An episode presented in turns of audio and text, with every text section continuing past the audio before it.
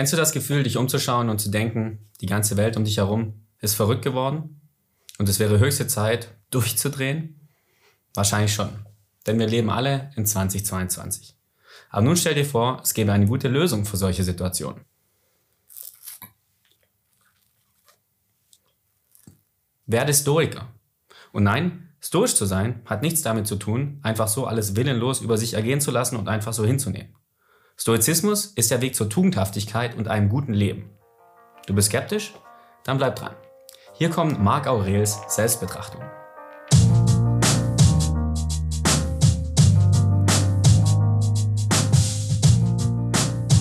Um der Verwirrung gleich vorzubeugen, ja, Marc Aurel mit C, Marc Aurel mit K und Marcus Aurelius sind alles Synonyme. Ihr kennt den Namen vielleicht aus irgendwelchen Kalendersprüchen, aus dem Film Gladiator oder eben von seinen Selbstbetrachtungen. Dieses Büchlein habt ihr an einem guten Nachmittag durchgelesen. Aber die Weisheiten, die darin stecken, greifen sehr, sehr tief. Die Gedanken von Marcus Aurelius bauen auf den anderer Historiker, wie Seneca oder Epictetus auf und haben bis heute Relevanz. Auch wenn sein Sohn Commodus damit relativ wenig zu tun hatte.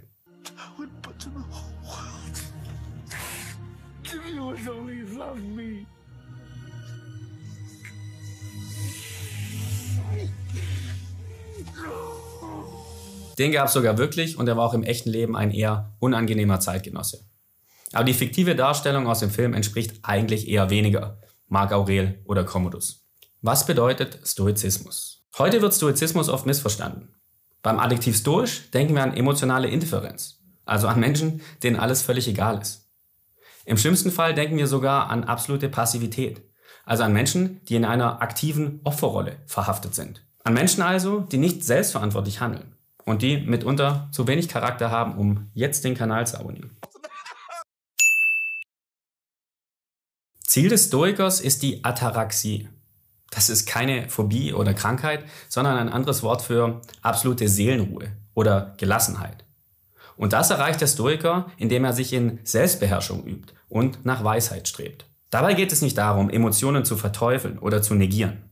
Vielmehr sollten Leidenschaftlichkeit, Passion, Impulsivität, umgewandelt werden in innere Ruhe, Reflexion und Rationalität. Der Stoiker akzeptiert seinen Platz in der Welt und erkennt alles, Positives wie Negatives, als Teil des Logos. Was bedeutet Logos? Logos kann viel bedeuten. Im Kontext des Stoizismus ist es irgendwie eine Mischung aus Universum, Natur, Gott oder Schicksal. Und das Einzige, mit dem wir uns wirklich Schmerz zufügen können, ist, uns gegen das Logos zu stellen. Also gegen unsere natürlichen Pflichten. Und gegen unsere Verantwortung. Für den Stoiker ist nichts intrinsisch gut oder schlecht. Selbst Schicksalsschläge akzeptiert er als notwendig. Nur wie wir damit umgehen, macht etwas zu gut oder zu schlecht. Oder aus Shakespeares Hamlet, There is nothing, either good or bad, but thinking just makes it so. Der Stoiker trägt alles mit Würde und lernt daraus. Für den Menschen in 2022 fallen mir da eher andere Adjektive ein, wie Dumm, feige, aktionistisch, naiv, verlogen, hilflos, panisch, hysterisch. Was sind die Selbstbetrachtungen? Die Selbstbetrachtungen sind kein normales Buch. Denn Marc Aurel hat nie an eine Veröffentlichung gedacht. Er hat es nur für sich selbst geschrieben. Weshalb wir es eher als Notiz an ihn selbst oder als Tagebuch verstehen sollten. Was können wir daraus lernen? Viel, weshalb ich hier nur ein paar Highlights hervorhebe. Und das ist natürlich völlig subjektiv. Aber der Stoizismus beruht auf vier Kerntugenden. Weisheit, Mut, Gerechtigkeit, Mäßigung. Das sind alles Grundsätze, nach denen ich strebe und von denen ich überzeugt bin. Wobei mir ehrlich gesagt Mäßigung auch am schwersten fällt, denn I drink and I know things. Nun weißt du grob, worum es beim Stoizismus geht. Schauen wir uns nun konkret sechs Kerngedanken aus Marc Aurelius Selbstbetrachtungen an, die ich besonders interessant finde. Erstens, denke nicht an das, was dir fehlt, sondern denke an das, was du hast. Oder sei dankbar. Dieser Punkt wird bereits im ersten Kapitel wirklich festgemacht in dem Marc Aurel über Menschen schreibt, für die er dankbar ist. Oder zumindest schreibt er über deren Eigenschaften, die ihn inspirieren. Sicher hast auch du solche Menschen in deinem Leben. Zweitens, der Tod ist eine Verwandlung. Hier steckt offensichtlich Memento Mori drin. Also das Bewusstsein, dass du sterblich bist. Das ist zwar zu einem Kalenderspruch verkommen, aber es steckt viel Wahrheit drin. Und viel interessanter ist es, wenn man diesen Ansatz anders formuliert. Eben, dass man das Leben und jede seiner Stationen als Verwandlung betrachtet. Und nach dieser Betrachtungsweise ist auch der Tod am Ende des Lebens nur eine weitere Verwandlung. Drittens, vertraue auf den Sinn. Alles im Logos, also im Universum und in der Natur, ist geordnet und hat also einen Sinn. Und wir können Aufgaben für uns als das identifizieren.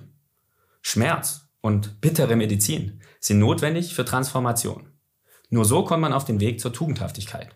Viertens, finde die Seelenruhe in dir selbst. Jeder von uns kann sich physisch zurückziehen, etwa aufs Land oder in die Berge. Aber die wahre Ruhe findet man nur in sich selbst. Denn alles um uns herum ist vergänglich und außerhalb unserer Kontrolle. Das Einzige, was wir wirklich kontrollieren können, ist unser Umgang mit den Dingen. Fünftens, tue deine Pflicht. Alles ist eins und sollte miteinander zusammenarbeiten. Jeder hat seinen kleinen Platz im großen Ganzen und hat die Chance, etwas Wesentliches für die Gemeinschaft beizutragen. Sechstens, Schmerz ist positiv. Der einzige Schmerz, der wirklich wehtut und uns schadet, ist der, den wir uns selbst zufügen. Äußere Einflüsse, also Herausforderungen, gar Schmerz oder Tragödien, sind einfach nur Tests für unseren Charakter.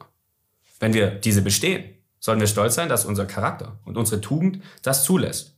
Und wenn wir es nicht ertragen, bleibt ja immer noch der Ausweg Suizid. Okay, das klingt jetzt vielleicht ein bisschen krass. Deswegen würde ich das etwas umformulieren. Versteht es eher als eine Formulierung, die auf die Vorbereitung des Worst Case abzielt. Also das heißt, wenn wir uns auf den Worst Case vorbereiten, wirklich vorbereiten und bemerken, dass es selbst im Worst Case noch irgendwie weitergehen würde, nimmt uns das die Angst und den Druck vor jeder Herausforderung.